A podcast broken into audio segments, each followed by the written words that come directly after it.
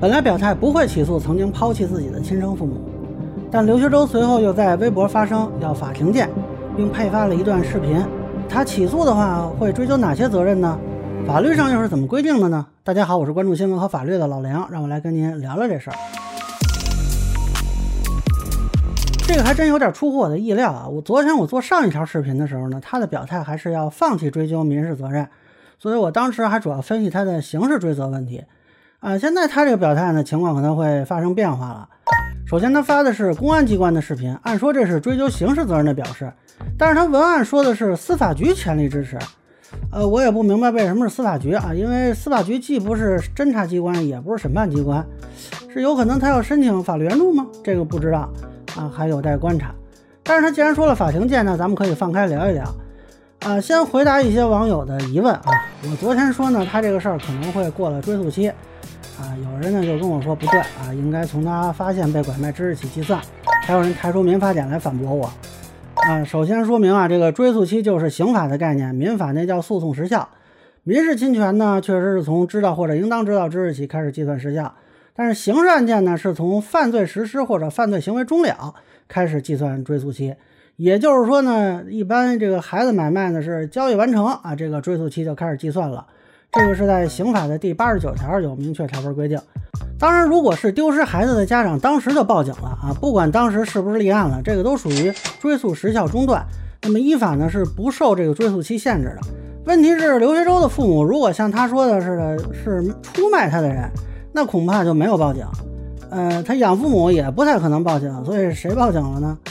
至少目前的信息看啊，这个追诉期会是个问题啊。此前也有一个这个拐卖儿童的案件，后来也是不批捕，原因就是过了追诉期啊。那么另外还有人呢提出啊，现在不养他了，算不算是这个弃遗弃罪？因为他如果说还算是未成年人的话，呃，这个我觉得呢也够呛啊。先不讨论他是不是未成年人。这个遗弃罪这个罪名是要求有情节恶劣的啊，一般来说呢是要导致被遗弃对象流离失所、生活困难、身患重病之类的。呃，举个简单例子啊，比如说某人把他爸爸送到他哥哥家，然后他不支付这个赡养费用，呃，这个不构成遗弃罪。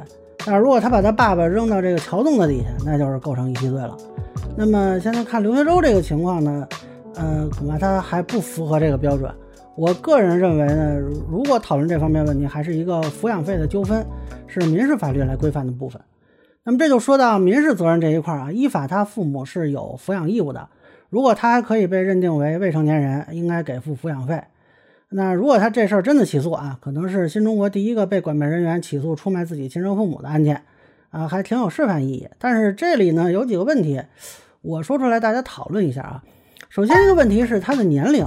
我看最初报道说他是十七岁，后来又说他是被人贩子说大了两岁，应该是十五岁啊。但问题是呢，法律不看说法，看证据。比如我现在要证明我多大，是提供身份证、户口本或者出生证明，不是我妈说我多大就行的。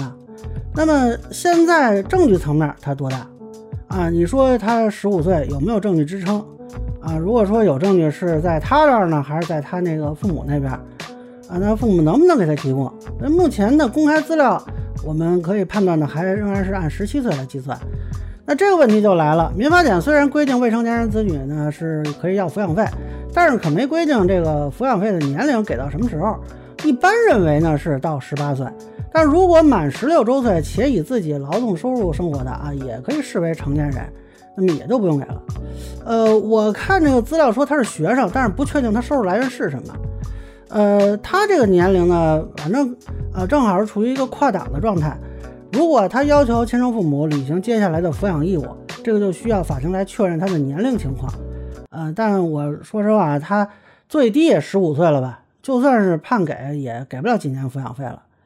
那么他找到父母之前的这个抚养费计算啊，这个按说呢是个大头啊。很多人也觉得，那既然如果是他父母没有养他，那么是不是应该给他一定的补偿？但是呢，这个从法律上看有点复杂，因为他实际的抚养人目前看是他养父母一家，养父母去世之后呢，是这个爷爷奶奶吧养他，但是呢，并不是他自己支付抚养费。呃，如果说这孩子是捡的，那养父母一家是可以提出抚养费的这个补偿要求的。但是如果他养父母是拐卖人口的买主，呃，这个抚养行为本身就是非法的。那么对这个抚养费的诉求能否得到法律上的支持呢？这个情况以前好像还没发生过啊，就是说抚养这个人啊，他本身是拐卖人口的售卖者，然后向啊这个出卖者，也就是原生来的父母索要抚养费，我觉得恐怕有点够呛。那么刘学周本人索要这部分的抚养费依据是什么呢？啊，如果他的这个养父母没有这个索要依据，那他这边可能也有点问题。所以呢，这个部分还值得观察啊。当然不一定就是没有啊，这可能法庭会给出一个答案啊。当然还有一部分索赔的可能是精神损害赔偿，但这个数额一般都不大，而且这也涉及一个举证的问题，比如他是被别人拐卖的，还是亲生父母主动卖的，这部分就得证据说话了啊。从目前的信息看。呃，只是他的说法，我没看到什么实际证据，所以这个效力还不太好判断。那刚才说的主要还都是财产权，其实还有人身权的问题。你如果要认定啊，他亲生父母对他有抚养的义务，那他是不是要回归到这个家庭的人身关系？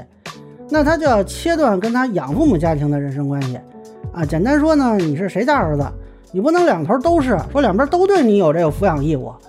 那么以前有这个被拐卖人员的两边父母啊，说要像这个亲戚一样走动，这个是民间自己的约定，法律上是没有这种关系的。这个未来呢，可能还会倒过来影响财产关系。俺比如说赡养的问题，大家都知道，这个子女对父母的这个赡养义务啊，是不以父母的这个抚养是否尽责为前提的。也就是说呢，虽然他们可能没抚养你，但是如果他们丧失劳动能力且生活困难，那你还是得提供赡养。啊，当然，这个依法也可以免除这个责任啊，就是父母对子女有严重的犯罪问题，这其中就包括一切。但是这个又说回到前面的刑事部分了，刘维洲能不能追究刑事责任呢？我个人是不太乐观的。所以，如果恢复人身关系啊，最后到底是怎么样，这个会给他的生活带来什么改变，我觉得有点难说。那么，说实话，从观察司法实践的角度，我还挺想看看这个案子法院会怎么判的。但是从情感层面，我其实又不是很愿意看到这种案子，因为这种案子的诉讼过程本身就是个悲剧。还是之前说过的，不管官司谁输谁赢，亲情也都荡然无存了，这实在是让人难过的一件事情。以上呢就是我对刘学周如果起诉他父母可能出现情况的一个分析，个人浅见难免疏漏，也欢迎有不同意见小伙伴在评论区和弹幕里给我留言。